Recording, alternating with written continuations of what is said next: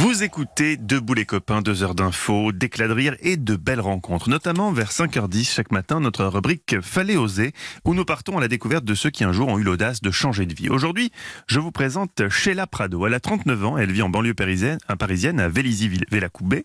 Sheila a travaillé dans la gestion logistique dans l'aéronautique pendant 13 ans. Lassée de ce travail un peu répétitif, elle a eu envie de changer de voie et de renouer avec son pays d'origine, le Pérou. Elle fabrique désormais des vêtements en fibre d'alpaga. Fallait oser. Je me suis dit en fait euh, stop, je, il faut que je trouve un sens à mon travail et là je le trouvais plus en fait. Et après j'ai commencé à écrire ce que je voulais faire. Donc je voulais voir le résultat de mon travail, donner un sens à mon travail. Euh, et puis surtout, euh, en tant que péruvienne, euh, je me disais, je veux créer des passerelles entre la France et le Pérou. Voilà, je cherchais quelque chose qui aille, euh, qui puisse montrer mon pays autrement.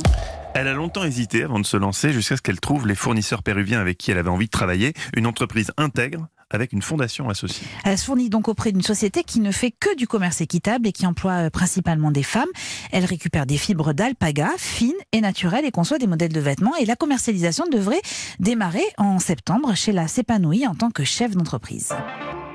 Je suis ravie, je, je, suis, je suis en pleine forme, je sens une énergie. Pourtant, hein, je travaille avec le Pérou, donc il y a 7 heures de décalage horaire. Je me retrouve souvent à faire des réunions pour moi jusqu'à 22h, 23h, voire minuit, parce que les gens, voilà, c'est l'horaire qui convient le mieux au Pérou. Et je me couche et le lendemain, je suis réveillée, mais en pleine forme. Alors qu'avant, je faisais des horaires de bureau, mais c'était c'était fatigant, j'allais pas motiver. Depuis que je suis sur ce projet-là, je suis agréablement surprise de trouver des gens qui sont prêts à, à aider à faire avancer, à donner des conseils. À... C'était un vrai changement, oui.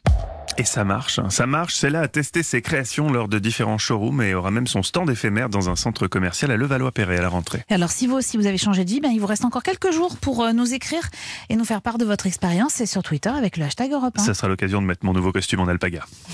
Europe 1. Il est 5h13 matinale, on a hâte de voir ça.